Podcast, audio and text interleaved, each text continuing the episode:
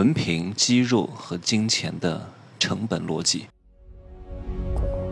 没有事实，没有真相，只有认知，而认知才是无限接近真相背后的真相的唯一路径。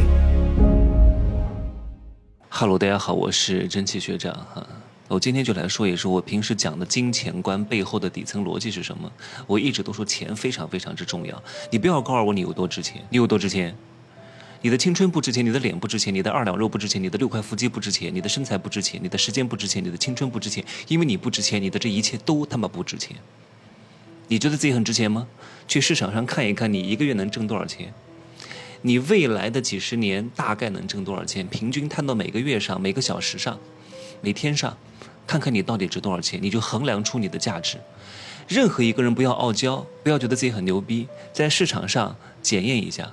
检验一下你到底值不值钱，市场会给出公允的价格。不要口嗨，不要傲娇，别觉得自己是女王、女神、王子、高富帅。你是高富帅吗？对吧？高帅和高富帅之间就差一个字，但是相隔了至少八个零，懂吗？高帅一大堆，高富帅非常之少。唉，哎呀，讲到这个我就来气啊！我经常看到很多人在这种错误的竞争体系当中不断的努力，不断的拼搏。其实我非常开心，我真的是。有点幸灾乐祸，很多人拼命的健身啊，把身材练得特别好，无非就是两个原因：规避自己去面对那种最难的事情，就是挣钱；然后呢，把身材练得稍微好一点，获得及时的反馈，获得别人的表扬。美貌变现很难，美貌获得金钱很难，但是美貌可以获得在社交媒体上的一点点的情绪价值，能够让他愉悦。十年到二十年左右，但是突然有一天，他发现他自己没钱，年纪还大了，年老色衰了。天哪，天天以泪洗面，心里想着，当年舔狗今安在？所有的舔狗退去，才发现自己是一个满目狰狞啊，然后味同嚼蜡，特别恶心的蠢货。到那个时候，后悔死了。空有一身皮囊，口袋空空，脑袋空空，太可悲了。好，所以我今天要来说一说，为什么金钱非常之重要。不是因为我只有钱，所以我才说金钱非常重要。我有的东西很多，至少比绝大多数人拥有的东西要多很多，各个方面的。我不是自夸，我有自知之明，我有什么样的条件，我的形象、外在、气质、谈吐、口才、金钱、财富、智慧。学历在什么段位我非常清楚，至少比大多数人要好很多很多，对吧？所以有很多东西，但是我依旧还是会说金钱是最重要的。为什么？很多人会说金钱不重要，为什么？因为他没有钱。他只有肌肉，他会说肌肉非常重要，肌肉可以换来很多东西。那只有美貌的人会告诉你，美貌非常重要，美貌可以赢得一切。只有学历的人会告诉你，学历非常重要，学历可以获得高薪工作，对吧？我认识很多人，他的学历非常之高的，我怕他听我节目，我就不想说太多哈，万一不小心听到了，多不好，别人也会自行代入的。我我不能说的太具体，人家是很多个硕士学位，很多个博士学位。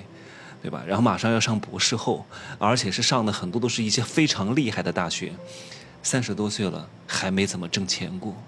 学习是不是很难？对，再难也没有赚钱难。读了很多个学位，读了很多个硕士，读了很多个博士，去了很多个国家，那又能怎么样呢？虽然说这些学习要付出很高的成本。虽然说你练习肌肉，把体体型练得很好，也要付出很多的成本。或者你根正苗红，或者你有北京、上海的户口，哪怕这些东西你出生就有了，但是你的上一代或者上两代也付出了很多的成本。这些东西都是成本，你有很多金钱也付出了很多的成本。但是你要看一看，成本和成本是不同的。在这里就会涉及到一个经济学的规律：你所拥有的这些成本能够解决多少社会效率的问题？各位思考过这个问题吗？如果你能够把这些东西剖开来看的话，你就知道为什么金钱是最有效率的，金钱是最值钱的，金钱是硬通货。你说你肌肉练得再大，能解决多少社会效率的问题？能创造多少社会的增量？能给哪些行业带来新的经济循环？没有。更多的受益的是你自己，但是你很难拉动这个社会的发展。你又消费了啥呢？健身房、蛋白粉，还有啥呢？你说你学历很高，你又为这个社会创造了啥呢？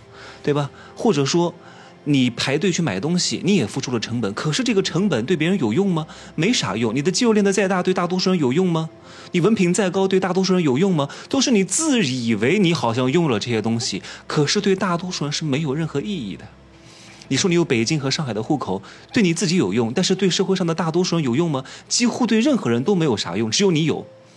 各位，你付出了成本，但这个成本只是你自己付出的，获得的收益只是你自己得的，但是对大多数人没有收益。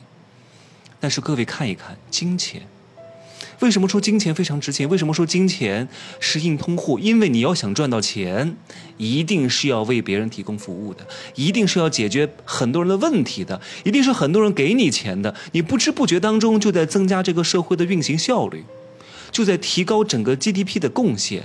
就在不断的为社会创造价值，所以你获得了这个金钱，只是你所有的做的功带来的结果的一个副副产品而已，所以它非常值钱。你有很多钱，一定是创造了很多社会增量，一定让很多人大受皮，一定是解决了很多问题，你才有这个钱。所以这个钱背后凝聚的是整个社会效率的提升。是整个社会增量的发展，是整个 GDP 的往上走，所以这个钱非常值钱。你这样一去对比一下，你就知道为什么肌肉不值钱，为什么美貌不值钱，为什么文凭不值钱，为什么钱最值钱？因为钱是一切东西的精华和总结，它能不值钱吗？你有所谓的肌肉、文凭、美貌换钱真不容易呀，要绕多少弯儿啊？去夜总会看一看，去那些大厂的招聘会现场看一看，那么多有文凭的人，那么多有肌肉的人，那么多有美貌的，又能怎么样呢？所以我一直在那苦口婆心地说，希望我的受众能够明白，这个世界的核心竞争力是什么，哪些东西值钱，哪些东西不值钱，哪些努力是没有任何意义的。还有很多人说，你天天劝别人不要练六块腹肌，你天天在那练，能一样吗？不一样。练六块腹肌的背后是不同的，背后的逻辑、背后的分量、背后的支撑是不一样的。我不是为了找什么存在感，是因为我平时没有什么别的运动，我也不需要送外卖，我也不需要跑滴滴，我也不需要天天在外面风吹日晒的，我没有什么运动量，那我只能去健身。那不然的话，我就我我就会变成一个大肥猪，对吧？低头看不到老二。多恶心！而且运动的话，能够刺激我的什么血清素啊分泌啊，让我比较快乐，让我相对来说比较在有压力的生活和工作当中稍微释放一下，这是一种放松，而不是刻意为了练什么肌肉。所以很多人他看不到本质，那表现形式差不多，但是表现形式背后的本源是不同的。那有些人可能就是为了耕地。对吧？我上次就在健身房碰到两个 钢铁大直男。我记得我以前的节目当中说过哈，那我就再说一遍。A 和 B 说：“呃，哎，老兄啊，你怎么最近又来健身了呀？”B 说：“那我不来干嘛呢？我也没事干，对吧？咱们也泡不到妞，我练练肌肉还能够有机会泡到点妞，少花点钱，对吧？你看，这就是很多人的想法呀。他挣不到钱，那把身材练好一点，看看能不能耕个地吧。这就是很多人龌龊的想法。”哎呀，肌肉一个月不练就没有了，美貌五年不好好维持，天天胡吃海塞也就没有了。唯有智慧和金钱才是永恒的，才是复利增长的，才会越来越值钱的，懂吗？不会随着时间而改变。哎呀，累死我了，就说这么多吧，睡洗澡睡觉了哈，拜拜。